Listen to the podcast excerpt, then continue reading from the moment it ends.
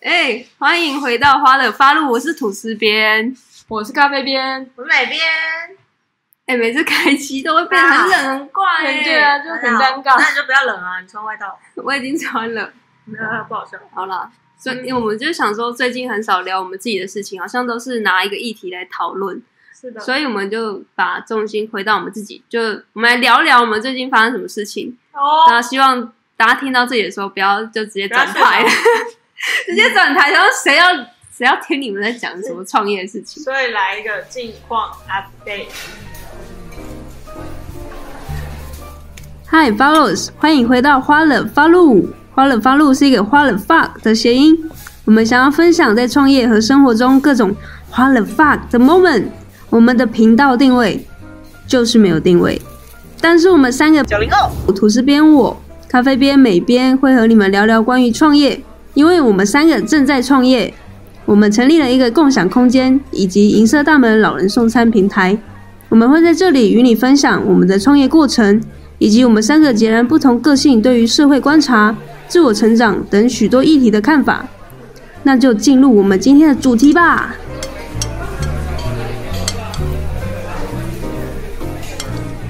所以我们最近发生什么事情呢？我们诶，我们上一次讲创业就是在讲这这募资对通过嘛？对，那通过通到现在，我们还活着吗？还活着啊！而且这应该可以变成我们的主力标题。大家都不知道，我们在今年的五月一号，在泽泽的群众募资平台，以就是我们银色大门的品牌去做这个募资，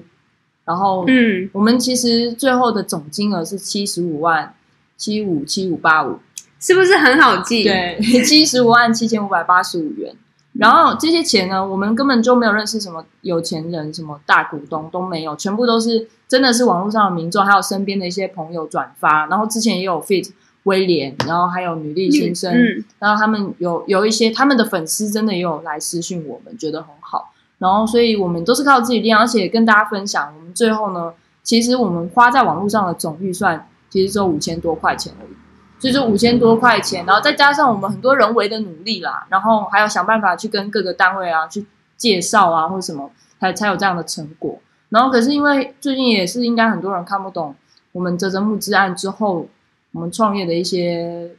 在干嘛，这样对不对？嗯，嗯，因为就是很多人会质疑说，这个七十几万是不是很多？但其实割舍下来，行政费其实只只有几 percent，所以我们只能大概养活我们三个月，三到四个三个月，而且我们因为这七十五万并不是所有的钱都是我们自己的，因为这次的募募资案的标的是想要为嘉义的弱势长辈、边缘长辈来募集餐食的费用，所以呢，其实大概八成的费用左右都是 for 对这些弱势长辈们的餐餐点费、车马费，然后还有我们还有帮这些送餐大使，就是送餐给长辈的人，就是保险，就是还有营养师的咨询费等等。那我们自己拿的行政人事费，其实我们有算三个月，不是每个月拿两万三千八哦，嗯，是每个月大家拿一万。然后今今这个月是第三个月了，所以下一个月我们就不会有薪水，嗯，所以所以就会有很多嗯人质疑啦，就是对这个募捐不是募捐，就是这个赞助款会不会嗯其实到三个月后我们又要开始赞助，就是我们烧完了嘛，把钱烧完，那到底什么可以帮我们支撑到现在？就是我们到处去演讲，很多人都会投以怜悯的眼光，想到这三个人很可怜。嗯嗯，那我们是怎么看我们自己？我们会觉得自己很可怜吗？就是创业的路程，就是走到现在也快一年，哎、一年了。嗯，会觉得可怜吗？我完全不会觉得我们可怜呢、是他们会觉得我们很可怜。可是我觉得这是也是很多创业的人会必经的过程啊。嗯他说创业，有些人是创业启动金可能一百万、两百万、五十万，但那些钱也不一定都是全部来自于他的存款，他可能也是去贷款的、啊。那所以他发出来的那些薪水，可能也只是给他自己的员工，比方说来帮忙店里的呃外场啊，什么内场。那这些费用也不一定老板会在初期的时候拿到，所以我们现在也是在创业的初期，所以我觉得是合理的。甚至有些人可能更更壮烈，我们现在只是就是小小 case。然后你说我们接下来会不会用这个继续在鼓励大家赞助？应该说赞助这件事情是持续可以存在，但是我们毕竟是一个社会企业，我们不是以 N N NGO 的方式去做，是 NPO 非营利组织，对对对，对不起，NPO 的组织去做的，所以我们是社会企业，我还是希望服务我们这些自费的长辈，就是这些子女他不跟长辈同住，然后子女会请我们帮忙送餐，这是我们的盈利来源。然后我们其实也在加强，泽泽木之战过后，我们也在加强我们的其他的业外的一些合作。嗯当然这部分之后我们可以再跟大家分享，因为我们还现在还在筹备当中。总而言之，泽泽过后呢，我们还是积极的在拓展我们的自费长辈的一些服务。然后为了要满足这些长辈的饮食需求，还有牙口需要，就是因为长辈的点牙齿跟一般的大众是不一样，所以他餐点就要更加的注意。然后我们就增加了非常多的餐点的选择，我们花了非常多的时间在媒合，就是各地的店家合作伙伴，然后我们也加强这餐点的营养，就是还跟营养师就是想要帮这些餐点做评分啊、评鉴这样子。就是因为希望说这些自费长辈还有弱势长辈都能够吃得更健康，所以我们就是这这因为是五月结束嘛，嗯，所以就是现在呃快要第三个月，八月，嗯。对我们这过程当中就是在盘整我们现在手边的资源，然后多打这些自费长辈的，因为是我们的盈利来源。因为我们其实，在泽泽募资，如果大家有兴趣的话，可以看我们这次会放我们之前案子的连接在嗯下方。然后这个募资我们最大的一个亮点呢，就是我们不希望永远都是依赖大家的赞助或就是依赖大家的支持，而是因为身为一个企业，我们要想办法提高我们的营收，达到以老养老的循环。嗯以老养老的意思就是，因为我们公司服务两种长辈，弱势长辈跟自费长辈。如果今天自费长辈付费的越多，我们的收益是不是越多？那这时候我们公司的收益就决定了在呃赞助自己赞助自己的弱势长辈这样子。所以如果我们公司的盈利所得越高，我们不会全部都放在自己的口袋，反而是再去做部分回馈给自己的弱势长辈，而不是完全的依赖大家的赞助。对，所以我们就是在这两三个月在筹备，更加的去体现我们这个倚老养老的循环。嗯嗯嗯，而且我们也在过程当中，其实因为泽泽，所以我们很很幸运的让之前不理我们的嘉义市政府跟嘉义县政府注意到我们了，是真的不理我们，因为我们之前打过很多通电话，可能因为那时候我们没有一个建树吧，那可是因为可能就越来越有人注意到了，所以他们这时候才会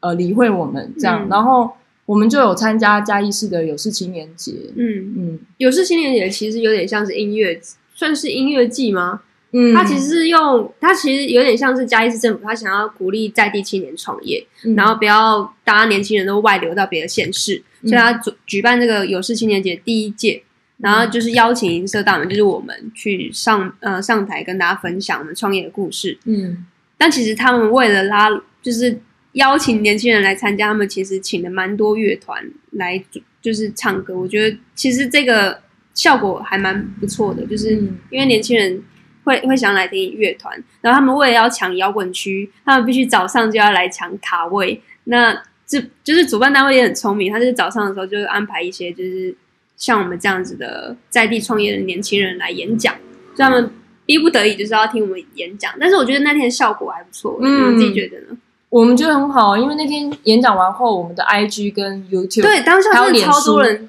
追踪，有的很多人吗？就是、我觉得蛮多的哎、而且还有人现实动态，个吗？就是也有现实动态分享。对对对转贴，嗯而且我觉得其实我真的，因为我大学四年都在嘉义大学嘛，我就也就是说五年前来到嘉义的时候，那时候就觉得哦，嘉义什么活动、有趣的活动都很少很少。嗯但是我觉得这一次就是嘉义市的那个智慧科技处嘛，就是嗯我真的觉得他们进步很多，因为因为很有可能是现在在主办的这个几个主责的人是也是蛮年轻的，而且他们刚好有一些人脉是认识的。总而言之，哦，我撞到。总而言之，就是他们居然请到了黄山料，就是一件衬衫的黄山料来演讲，然后他的就他们就可以看到他们的还有线动，啾啾鞋，对对，还有啾啾鞋。就可以看到线动，就说什么他们的舞台前面就大排长龙啊，结束之后还有人跟他要那签名天真的超级热哎、对真的有够四十度，四十度，然后大家还是就是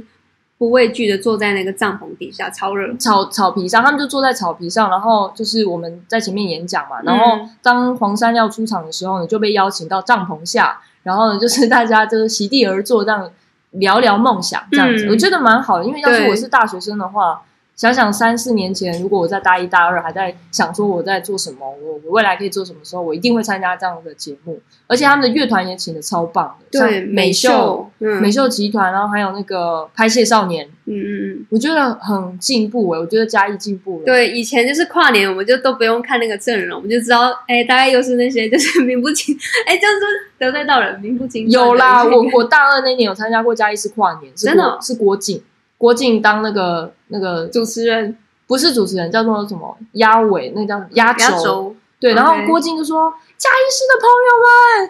们，快点跟我一起倒数，三二一。”然后我我跟大学朋友都很期待，想说他放烟火，他们超环保，他们给我放彩带，哎，可是我觉得这样很好哎，可是彩带烟火很浪费吗？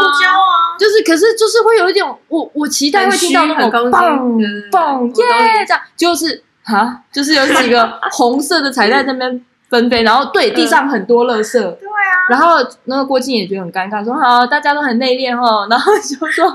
好的，谢谢嘉义市的人民，拜拜，就是然后就出场。嘉义市的人民是什么意思？没有啊，就是是郭靖有来参加，啊，后来的几次我就没有再去参加了。嗯，对，所以我觉得进步很多哎、因为光是他想到说可以来请像美秀集团跟拍戏少年这种比较就是年轻人会听的一些乐团，我觉得很好。至少以前会请的是谁啊？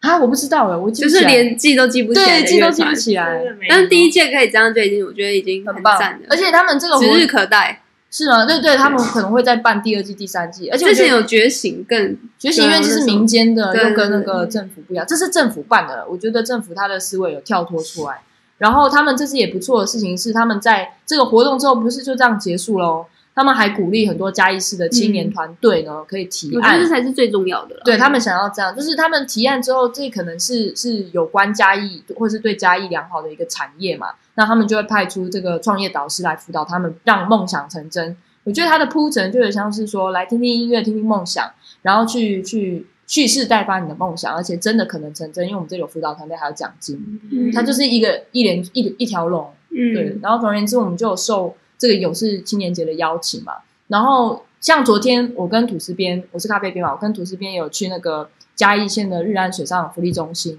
就是其实我觉得还蛮开心的，因为以前都会想说，大家都会骂嘛，就是说政府到底在干嘛、到底有没有在为人民做事啊？那可是我昨天其实还蛮开心，是看到与会的，就是他们都是嘉义在地的很多不同的基金会、慈善协会，或者是在地的人民团体，还有一些什么李干事啊、村长，还有国小的一些老师对，嗯然后还有社工，对社工们，那他们都有出席，就连全联基金会的人都来了。那他们来讨论什么呢？来讨论说他们各项的资源要如何在嘉义县彼此串联。我觉得这件事情很好很好，因为他们有不同的专业。像我们为什么受邀代表，是因为我们是有关老人福利、老人送餐这一块嘛，我们就可以去分享我们的服务，让其他的单位不要就是遇到老人送餐不知道找谁的时候，那个个案的需求就悬置在那里，没办法被解决。然后总而言之，他们就现场有一些什么家暴、家暴的妇女的，然后还有早疗，就是有一些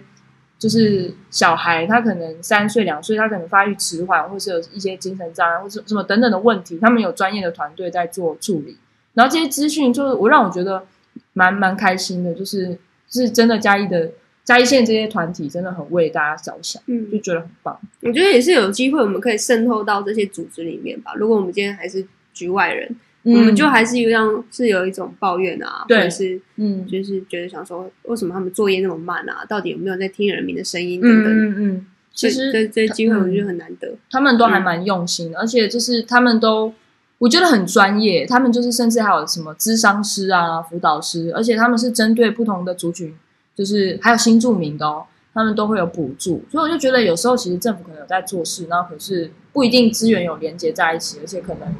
大家不知道有这个消息。嗯对嗯，啊，然后总而言之，我们就受到这些不同的单位邀请去，我们尽可能去演讲啊，就是我们也会在我们的脸书银色大门的脸书分享。可是看起来好像很多人支持，但实际上我们到现在都还没有政府的补助，也就是说，我们还是要依赖我们自己的行销能力去找到更多的自费户来呃继续我们的营运。嗯，然后我们是有预计说，因为今年八月一号政府有一个青年创业贷款嗯，总共核发了台湾六百亿的预预算，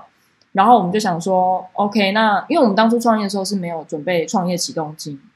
就是大部分传统的创业都会鼓励你说，你必须算你这，你可能给你三个月的营运金，十二个月的营运金。营运金怎么算呢？一个月就是你想说，你为了启动这个事业，你需要几个人力？那每个人力他的每个月的薪水是多少？OK，以银色大门来算，就是如果在听的 followers 也可以想想看，如果你今天要创业，你要启动一个事业，有一种做法就是零元创业，就跟我们一样，我们就是先可能依赖自己的存款。我们不会用品牌的方式来发给自己或者是其他团队薪水，大家就是人入啊，就是用热忱来去燃烧。但是这种做法可能撑不久，他可能最后你也过得苦哈哈。这就是为什么很多人觉得，好像你们这么年轻，才刚毕业没多久，这么年轻还愿意这样子做这件事情，却又没有领薪水的时候，他们会觉得可怜的原因吧。但是我们自己觉得不可怜啊，是因为我们知道我们没有用那种传统的方式来做创业，就是你要先弄一笔大钱来当你的创业启动金。那通常会有这笔大钱，就是因为可能，呃，其他产业是要有店面的，所以你那个店面的钱，像是房租、水电，嗯，你要装修，然后两个月的押金，这些费用全部加起来就是一个固定的成本，然后再加上你要去计算说每个月包含你自己的薪水，比方说你加上其他两个员工还是三个员工，总共每个月的总开销是多少？那你可能要乘以三个月，或是你觉得你可以预留给自己半年的时间，你就要乘以六个月。假设你一个月算出来算算出来，说你一个月就是要燃烧二十万，包含所有人事、场域，就是固定的成本跟变动的成本都加起来，然后你要你看你要乘三个月，你给你的三个月的时间，就是你假设你这三个月都没有收入，都生意很惨，那你就怎么办？你还是要付这些支出，对不对？你就从这个营运就是储备金拿出来就发，这样就好像大家都会鼓励每个人都要有自己的储备的存款。就是你在急预备金，对对对六个月，对对对，他们就有的有的人是有六个月都一年，嗯，多的钱你再去做玩股票啊，或者其他的投资，对，就是这个意思。所以创业是一样，他们会希望你先有一个预备金，就是储备金，创业的启动金这样子。然后就是它是包含我刚才说的所有的成本，固定的跟变动的这样。然后这可以乘以六个月，或是乘以十二个月。啊，有些人可以乘以三个月，因为他觉得 OK，他可能现金流量是很大的，就是一定都会有客人的。这样子等等的，所以就是其实我们三个到现在都还没有这个创业启动金，所以我们是想说八月一号可以去跟政府申请看看这个青年创业贷款。对对，所以这是我们这一有一步是这样，然后另外一块是因为刚刚讲到一半，很多政府会来邀请我们嘛，然后结果真的嘉义县政府他们的社会局呢有在考虑可以跟我们合作，因为嘉义县有十八个乡镇市，就是他们就。真的很多长辈，然后也很少单位会去承接这个送餐的一个业务。大部分的大家看到路上有些车，都是一些照护车，送长辈去医院、送长辈去社区的接送专车。那因为那个载一趟那个补助是比较高的，但是你送一个便当补助非常少，所以就是很少人会做这件事情，而且它的难度是很高的，因为很离散。假设在嘉义县的呃水上乡好了，他可能有五个长辈。就那五个长辈都不住附近哦，他是在这个这么大的土地的幅员上各散置五个点。那如果你是经营一间，你要承接这个政府的送餐，你不就是因为一般的思维就是你有一台卡车或者一台货车从什么医院这样出发再送，对不对？他们就会觉得很浪费油资，然后不符合人力成本。然后可是因为我们的方式是到处去媒合，所以我们就不会有这个疑虑这样子。可是他们就没有办法跟我合作，原因是因为我们现在是盈利单位。我们现在有申请的合法的盈利单位叫银色大门商行，它是没有办法跟政府签约的。所以，我们现在除了在讲刚才那个我们要准备创业启动金贷款啊，我们要增加我们的自费长辈啊，我们现在也已经成立了一个全国性的协会，它就是一个非营利组织，可是它还要在五到六个月才能够正式被登记。就它现在已经通过三十个要参加协会的一个人数，所以我们的境况大概是这样。嗯嗯。喂，哎哎，有听到我的声音吗？Follows，你是不是快要睡着了？这里是花惹发露的广告时间，欢迎各位干爹干妈快来灌爆我们，亚美得。就是我不知道听到这边大家有没有离开，有没有睡着？其实离开了，你应该也听不到这一段。但是我觉得很佩服的是，你看哦，好像。咖啡边好像已经创业很久了，但是他其实才大学刚毕业不到一年，对还是已经一年了？哎，刚满一年吧。对吧？嗯因为刚满一就是你要不要承认你自己有？你好像很少讲你有我延毕一年，我没有很少，他一直真的吗引以为傲，引以为傲我觉得他觉得很潮流。你看，为什么延毕延毕错了吗？为什么延毕？为什么延毕？就是有哎，有些人是技术性延毕，我是吗？我觉得他只是单纯被当的，有些人技术性延毕是说，哎，我要想要去出国交换，所以或者不想当兵，嗯，哎，不想当面，我不知道有没有人用过，但是就是出国交换，就是有一些那种宁愿就是延毕一年，然后再利用学生的身份去交换，就然后考教教职了。对，但是那个咖啡边他是认真的被延毕，对，他是认真的。就是你为什么会被延毕？应该说，我觉得跟懒惰是有关系的，因为其实哪方面的懒惰？因为我最后一年没过的是通识课，而且那个通识课呢 是网络上就可以上课。被当过两次，欸？我被当过两两一个，就是两个都是什么物核哦，还是什么？因为我们就是嘉义大学有五个核心课程，嗯。哦，然后可能就什么物核啊、文核，文就是文学的核心课程、物理的核心课程，你可以选这种这些这种通识课程，就是不同的科系大学的嗯。研究什么所都可以来修嘛。然后可是那个大家一起上的类别，可能就被分类在文学类的什么物理类。啊，我就在物理类的那个就是被当掉。那我不是因为没有考过，是我都没有去上课，就是我就那个出席率通常都占四十趴还是五十趴还是六十趴，我都没有去，所以就自然而然的被当掉。就像我们第一堂是非常简单，他们也很惊讶说只是打开电脑而已，我却没有去上课，我也真的是不知道在讲什么，就好像那种感觉像什么你同一堂课你修了两三次，哎有有一堂，因为那个老师呢，他就是要去，讨厌你啊。不是，是我真的也没有去上课。嗯，老实讲，我的旷课率非常高，哦就是我大概一个学期只有去过两次。第一可次是那个心态是什么？因为就像你讲的，你是知道不明白，你知道嗯出席率就是过了就会的话过就会过，为什么不去？那种感觉就好像我现在跟大家分享为什么会有这种心态。第一个，你就会觉得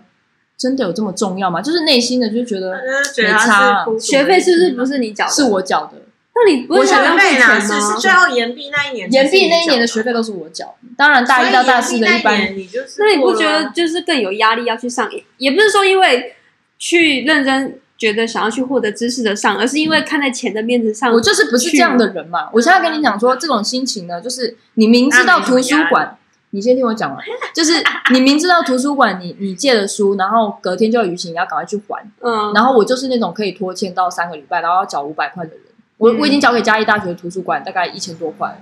就是我理想我明你缴，你你都是用我的名义去借的。我跟你讲，是因为我我我被欠款太多，是我我的那个学生证都不能借。被，锁死。对。然后我就要跟那个美黑名单。美编借，然后每边借的书也通通都有逾期的记录，然后我又很在意我的那个荣耀，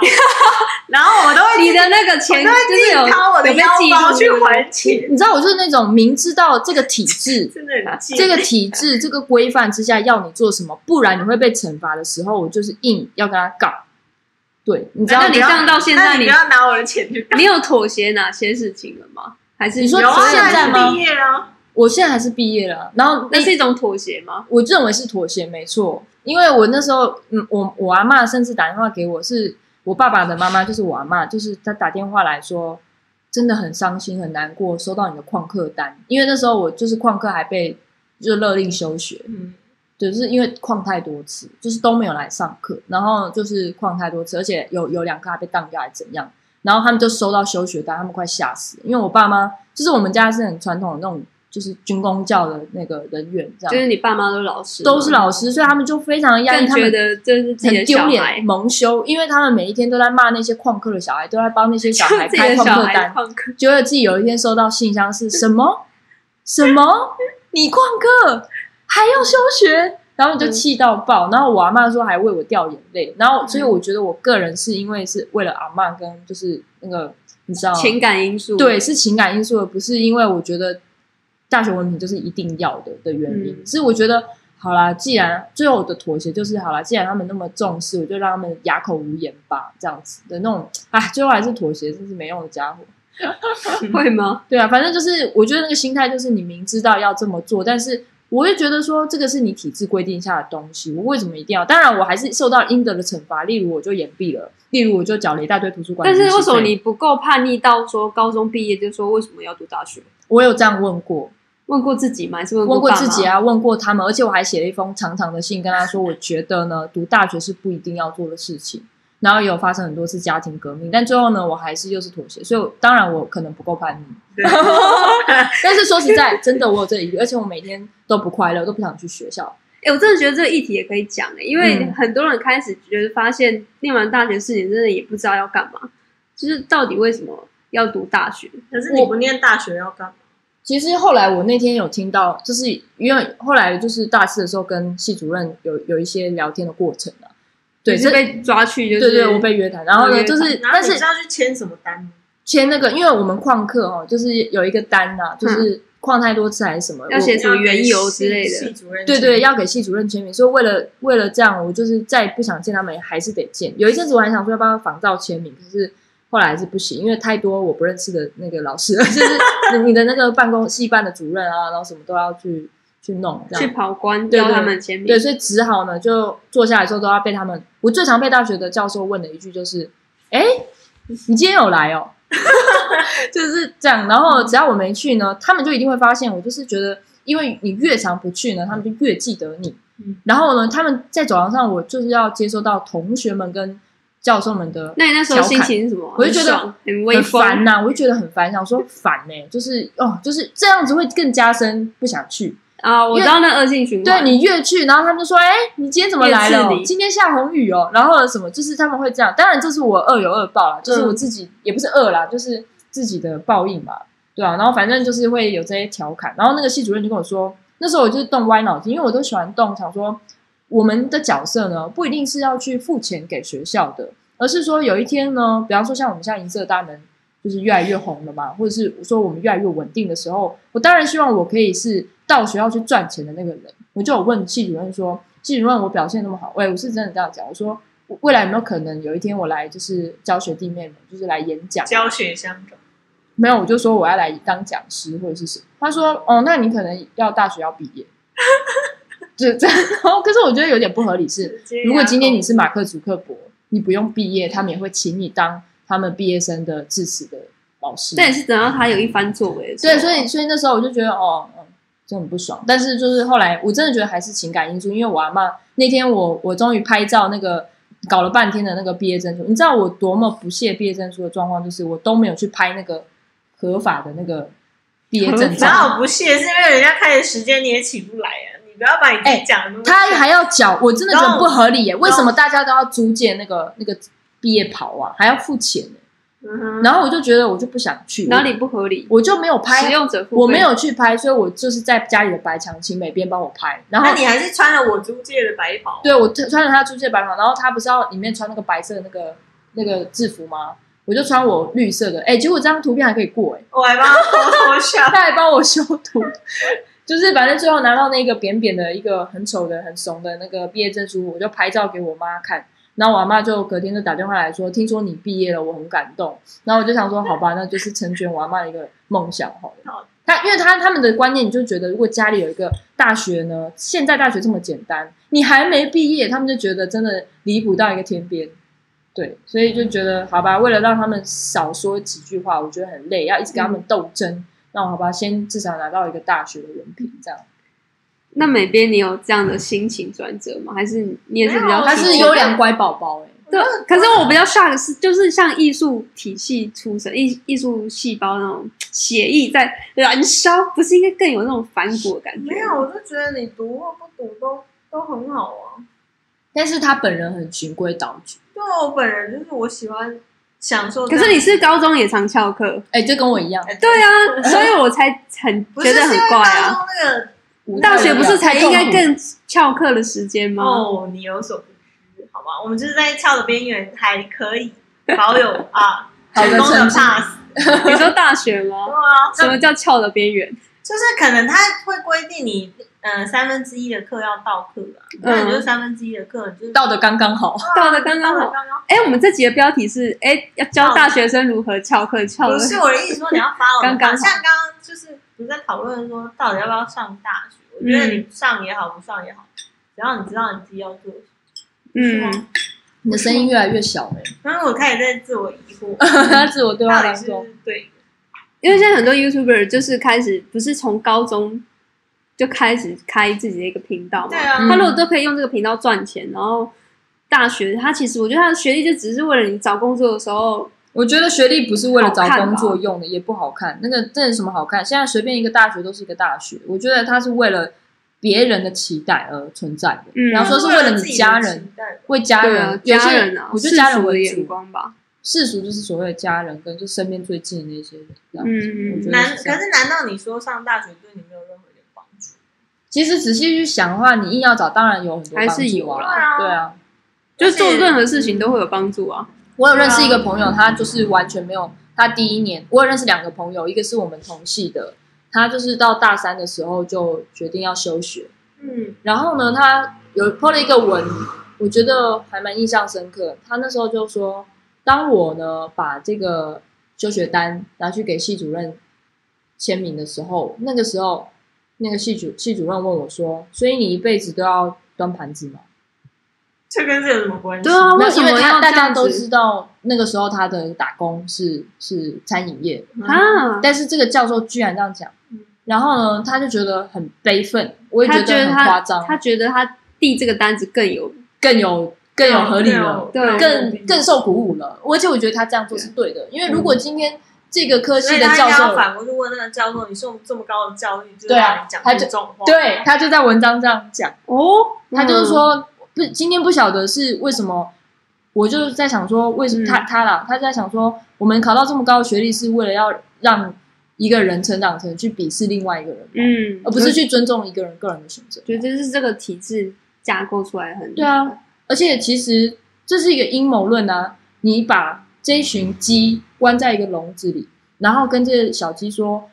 小鸡，你继续怎样去吃这些饲料，然后去怎样，你就可以变成一个优优良又合格的鸡。它变成一个中鸡之后，再变成一个大鸡，大鸡就在大学里面。然后呢，大鸡之后要干嘛？出笼要干嘛？变成很棒、很肥美的鸡肉给那些工厂吃。也就是说，我们被训练出来是什么？你如果变成一个很好的文凭，你是要去当别人的员工，为别人卖力。你这个言论其实蛮多人现在在讲，就是最近很红那个老高跟小莫他提到那，他是阴谋论嘛？他说为什么他们会这样子请我们九什么九年一贯的什么学制体系，把就是学生都丢进去受这些教育，嗯是因为你看一间老一间公司只会有一个老嗯板，但是他的员工可能有千一千位，但是如果大家都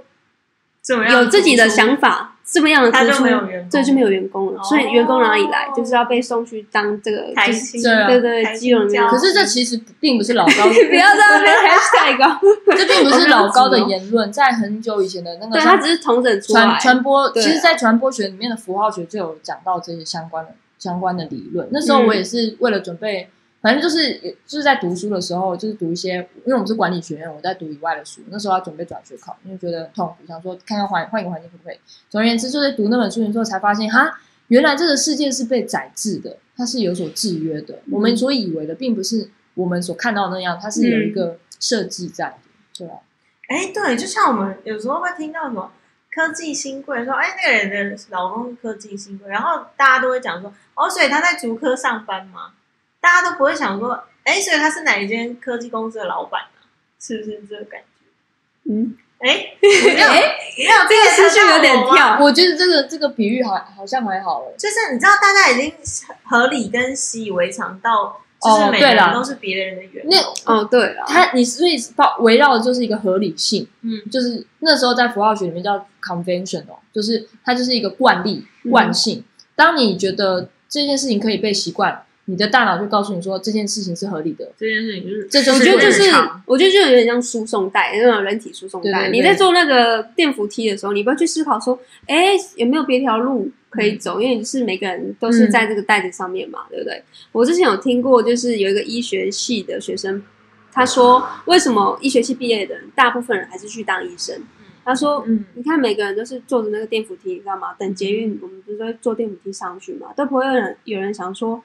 哎，是不是有走楼梯或是坐电梯的方式？因为就是很舒服啊，很安逸啊。嗯那我怎么会去想说有有其他的路可以选择？嗯，所以我觉得，就是如果你现在在听这个音频，然后你是大学生的话，真的，如果你突然发现你的日子过得很无聊、嗯很日常，然后很循规蹈矩，很循规蹈矩，然后你的朋友好像也差不多这样的话，我觉得这就是你可可以跳脱的跳脱对跳脱的好时机。嗯，可是我觉得，像我大学大四的时候，就有跟有一个朋友，他现在他现在也有在做很多不同的事情。然后他之前不知道有没有听过，有一个叫做“女生而已”这个好像有听过，有听过。那他们这个团队呢，其实创办人自己有在创一个一九九 X 一九九叉，就是宿舍，就是九零后的对，就是写给九九零后一个宿舍的杂志。然后其实他们就是我朋友他们创办，然后去组织做出来的一个嗯就是、呃媒体平台这样子。嗯然后呢，我那时候我大四的时候刚认识他没多久，我们就针对这个议题做个讨论。那他是你同系的同学吗？我我们不认识，就是不是就是我们是朋友的朋友，所以他是跟我不同学校的。哦哦，不同学校的，对不同学校，然后所以我们就认识聊天嘛。然后那时候我们就在做一个小小的辩论，我们就问，我就跟他说，我绝对不会成为那些社会期待底下的样子。我跟他说，我大学毕业以后，我一定会去想要做我自己的事情，我去创造我自己的一个帝国，而不是去成为别人帝国里面的奴隶。就好像《动物农庄》那样，就是乔治·欧威尔写里面。嗯然后他就反问我我了一句，他就说：“所以你要变成一个创造自己帝国，然后再把别人变成动物吗？”嗯，那你怎么回答？我那时候就哑口无言，我想说，哦，也是啦。所以我觉得呢，其实不是说要去批判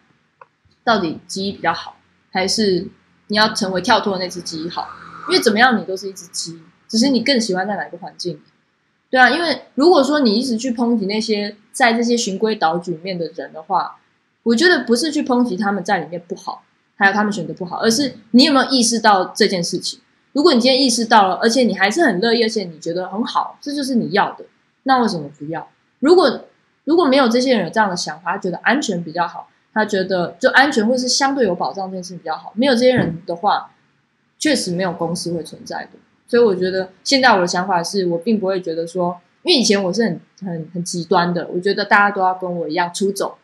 就是出走就是所谓出我我也是一只鸡嘛，我只是想要逃离这个牢笼，嗯。但是说实在，我自己也在创造我自己的牢笼啊，而且我未来也会创造一个新的牢笼给我自己跟我的所谓的新进来的伙伴员工，所以其实我们三个也是在被我们自己所创造的牢笼里面，所以我们没有资格去讲别人在一个大的体制下里面那个鸡到底有多么愚蠢，他们并不愚蠢，只是我觉得愚蠢的是在于你不晓得你在牢笼里，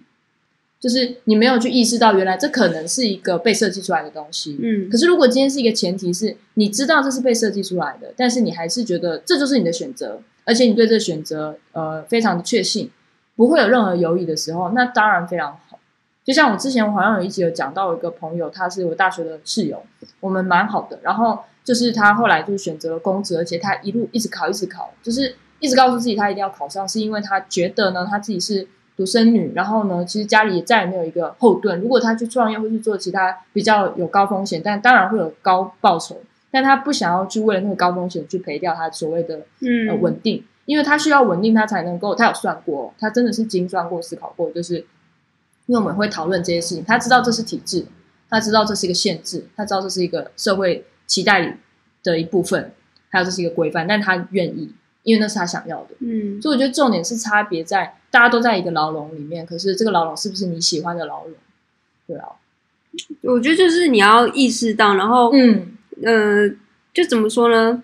就很像有一次你咖啡店有分分享过，就是你的家人告诉你说，在投黄黄国昌罢免的时候还是什么案子的对时候，对，叫你去投什么投什么啊，因为你最亲亲亲近的人，你想说他不会骗你，所以你就找他的话去投那个反对票。那个时候是，结果那时候你是资讯不对等的方式、不对等的状况之下呢，你去听了一个信任的人去叫你做不对的事情，嗯等到你醒过来发现，哎、那件事情其实错的时候呢，嗯你才会觉得很后悔。所以我觉得大概就是这种感觉，就是嗯我们为什么会循着这个东西下去，就是因为你不知道有其他的答案，其实有更好的答案，或者更好的人生在等着你，嗯，所以你就只能先这样子。那要怎么去发掘？嗯其实有更好的人生。我觉得现在就是非常多的管道，只是你有没有找到那个方式吧？主动的动力吧。对啊，嗯，我觉得重点是一个心态，就是不要将就，想说，哎，就这样啦，我的人生就是这样啊，我不是被安排好了吗？所以你们那时候做了哪一些尝试？就是从高中到大学这块，你们怎么发现到？哎，其实我们都不喜欢高中的体制。哎、嗯我好像还好。你们两个就是不喜欢高中的体制都不喜欢，啊嗯那你做了哪些尝试做我自己想做的事。哦，嗯，对目啊，就是我一直知道我会做我自己想做的，一定会有，就是拉扯。每边他也会拉扯，也会思考，但是他说他想做的事情是一个大面向，他知道他大概要朝那个方向去，嗯，就是他不会说在一个白雾雾的世界里，觉得哪里都有可能。他不是那样子的状况，他不会觉得说，哎，我今天往东可以，往北也不错，哎，往西也好，往南也不错。嗯他也没有这种状况，他就觉得东就是我要的方向，可能就是大概像是美术或视觉这方面，也是他觉得这个大面向是他喜欢的。嗯可是你刚刚问的问题，可能是想说，就是他有茫然的点，比方说他在大面向里面想说，那我要到哪个城市？嗯，到哪个城市？因为他可能是东方嘛，可是东方有好多城市啊，对啊，对，所以他可能会想说要去哪个城市，他可能城市有某一条小小径啊，他要走哪条路，我觉得都是大大小小的茫然。嗯，可是你可能在讲的事情是那种他可能什么都还不错，嗯或者是什么都都还不会，然后所以或者是就是我意思是说，就是你你发现到一个问题，你们是去找哪些答案？是问亲近的人，或者是你信任的人，还是是去看书呢？还是听音乐，还是去看什么东西？因为那时候我记得 YouTube 还没那么红吧，就是对话嘛。可是自我对话有时候对话到后来就词自己穷啊。只有不舒服的人，就是感觉到不舒服的人只有你自己。就像刚刚那个迁就嗯的的一种缘故，如果你自己让你自己迁就了，在那个状况里，那不就是你的问题吗？要怎么知道自己有没有在迁就？就是你的心舒不舒服啊？但我不知道我的心到底舒不舒服，你舒服吗？就是不知道啊。你不可能不知道，你只是不知道原来那个东西叫知道。就像有时候你回家，你就会啊，今天我好无聊，然后你就会有我跟你讲，那那这样每个人都不舒服。不会啊，有些人会说哦，今天好累哦，但是好开心哦，今天跟那个谁谁谁怎么样？你身边的朋友有有些有哪些朋友或同学跟跟你说，哎、我现在下班了，好开心哦，有吗？，有啊，真的假的？就说下班好开心，我等下要去演唱会。哦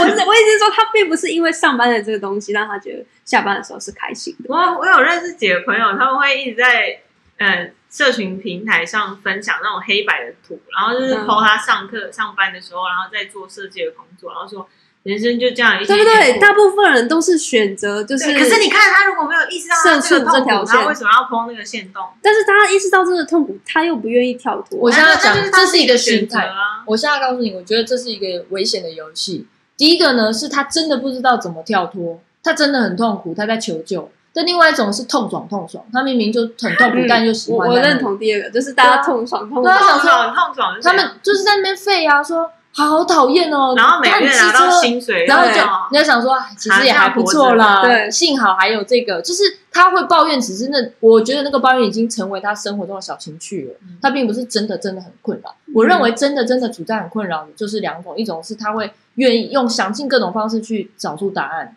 那这各种方式，像我我的方式就是真的第一个管道就是跟身边最亲近的人对话，嗯。这样是我觉得对我成长最大影响，就是我我的大姐还有我的二姐，就是我们常常会聊天聊到深夜，就是跟手足聊啊，就是互相就是交流自己的想法，然后再来就是身边的朋友也会聊啊，就是想尽办法去聊天。那如果你应该讲的是有一些那种也不知道聊什么，就是他身边也没有这些高智也慧没有的话，，那就去看书吧，因为书就是但他也不喜欢看书。那你他妈去看影片吧。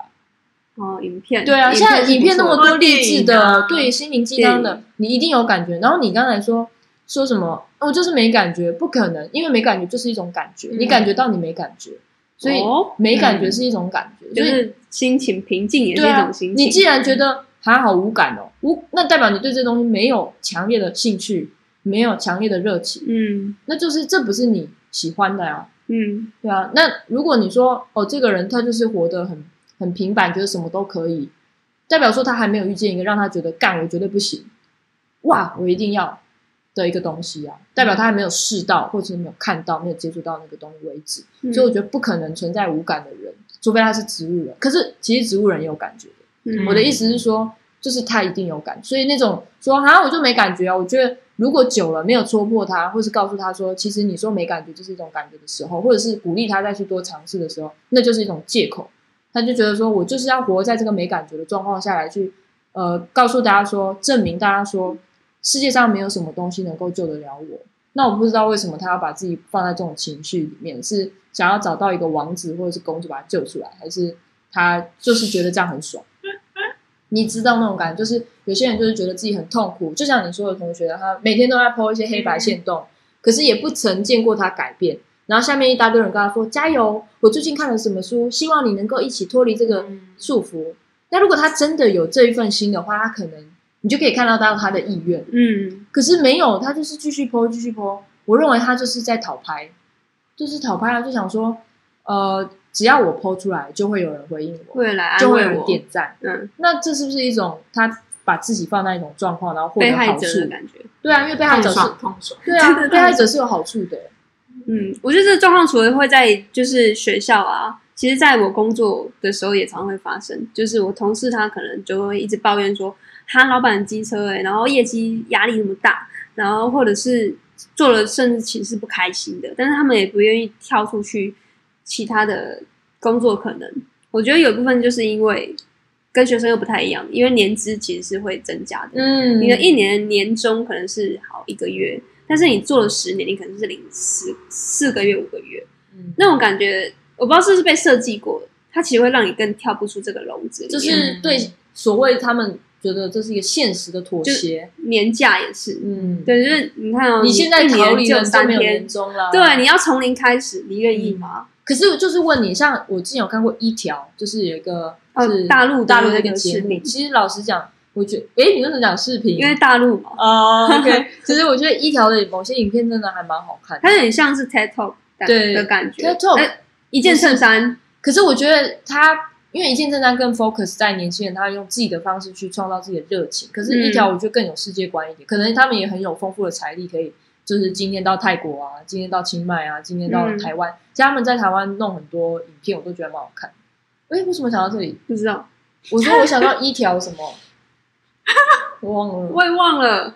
哦，我想起来了啦，就是那个一条有一次他就采访一个大陆的一对情侣，然后这一男一女呢都是有获得很好的工作，然后他们也是有很多的年薪啊，甚至有什么加班费什么什么，反正就很多费用，就对。然后可是他们居然抛弃了，毅然决然抛弃这他们自己的工作，因为他们觉得受不了每一天都在自己的办公室，然后去经历同样的问题，然后去解决同样的问题，他们觉得受不了。然后他们两个呢，就变卖了他们现在的一些东西，加上自己的存款。他们预计他们两个人可以有一年的时间，就是可以去烧他们的存款。他们去买了一个超大的房车，就是那种露营车，然后把里面改造的像自己的温馨的小家。然后他们就开着那条车，就是大家会觉得他们流量居无定所，但其实对他们来讲，他们就是开着那台大台的露营车到处去旅行，去看这些他们想要经历的风景。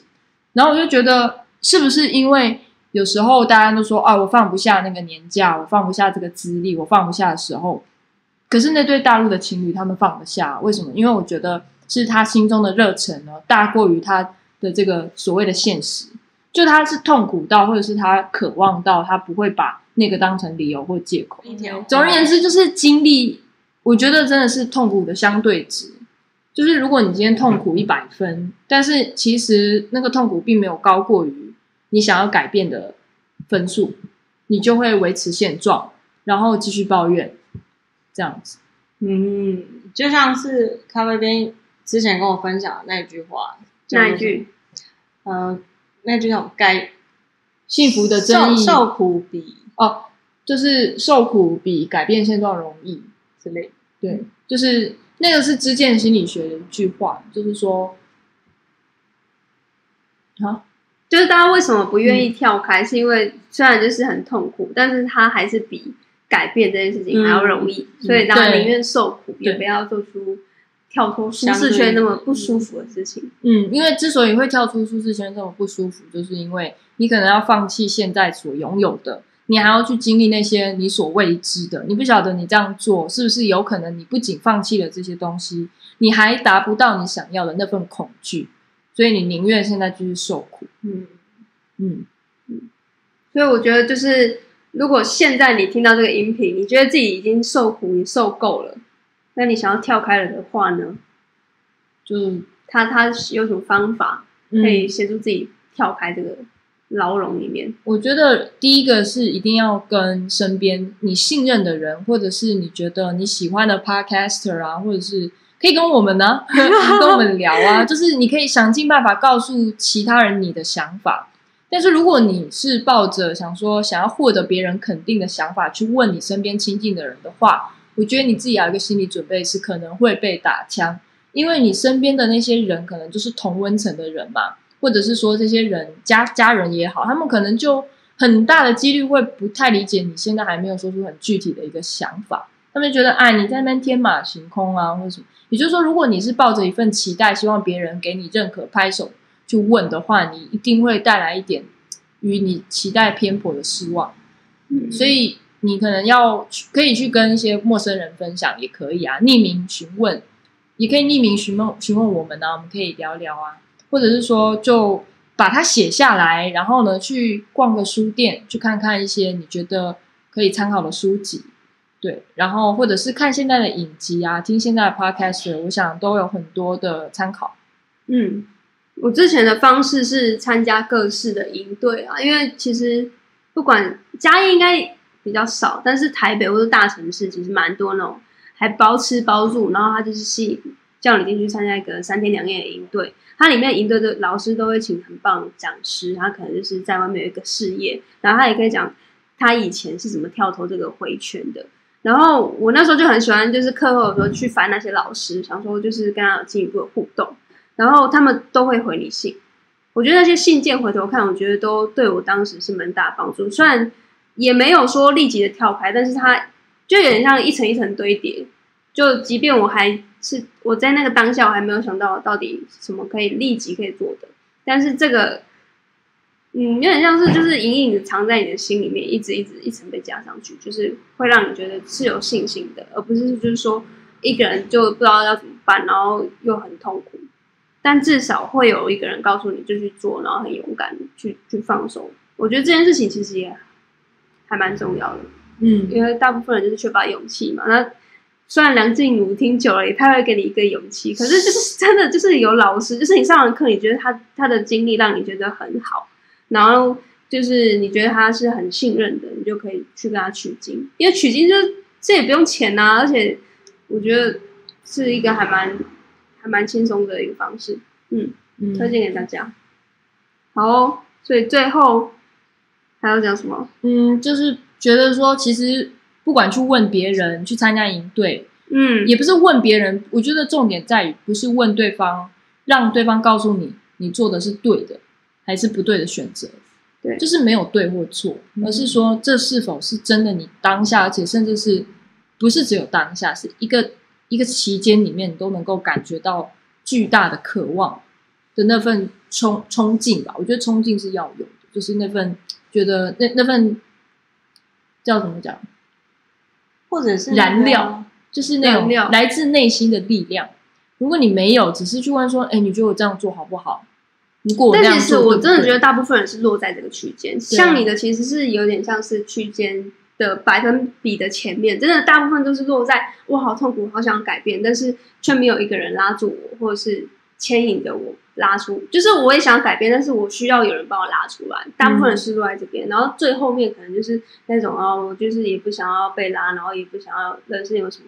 太大的改变。嗯嗯，但是大部分分人是这样子，所以为什么会有这么多 YouTube，为为什么会有那么多作家等等的励心理励志的东西出来，就是因为大部分人是都在这个区间里面，他们需要被鼓励。嗯，但是我觉得鼓励并不代表说你这样做就等于是对的或是错的。我的意思是说，我们通常在去问别人或去找答案的时候，我们都很渴望别人告诉你，对，这样做就对对了。你在渴望一个正确或是一个错误的答案，这样很容易让你有失望的感觉，就是有点难举例。总而言之，我觉得这边要讲的重点是有没有新的可能吧。你透过看书，或是透过参加营队里面的人跟你交流，或是这个新的可能其实师，蛮重要的。对，它让你看到的是不同的可能性、不同的风景，让你有一个想象。因为有些人，我们在前面讲的是，呃，有些人他可能觉得，确实这个公职或这个工作就是他想要，他也看到别人分享过的想象，但他觉得现在就是最符合他的想象，嗯，他觉得很快乐，那这样很好。但是吐司边刚才之前讲的，就是有些人他是还没有看到这份想象，却画地自限，他觉得哦，一辈子就只能这样了吧的那种，就是局限性的心情。对，所以我觉得，跟跟别人多交流是提供自己新的想象，那那份新的想象会让你有动力去义无反顾的往前。嗯嗯，好。相信 Follows 听到这边，我觉得其实像咖啡边的故事，我觉得我也还蛮想知道的，因为就是你在大学期间做了很多事情嘛，所以我觉得这件事这些事情我们可以专门做一集来讨论，就是你到底做了哪一些丰功丰功伟业，然后累积到现在，我们可以一起创业到嗯，就一年的时间是怎么坚持下来，因为大家一定都会很好奇。嗯，如果大家好奇咖啡边，或者是好奇吐司边，或者是好奇美美边边的成长历程中有什么让我们如此冲动，嗯或者是这个过程的转折，做了哪些事情是别人期待底下以外的事情，嗯，你可以跟我们互动，真的鼓励你们多跟我们互动。对啊对啊，不要害怕，对，嗯，可以寄信箱或者是私讯我们。这就是改变的第一步。对，嗯对，OK，看你有没有种，就是寄信给我们。不要那么呛吧。好，那我们就这集就到这边结束喽，大家拜拜，拜拜。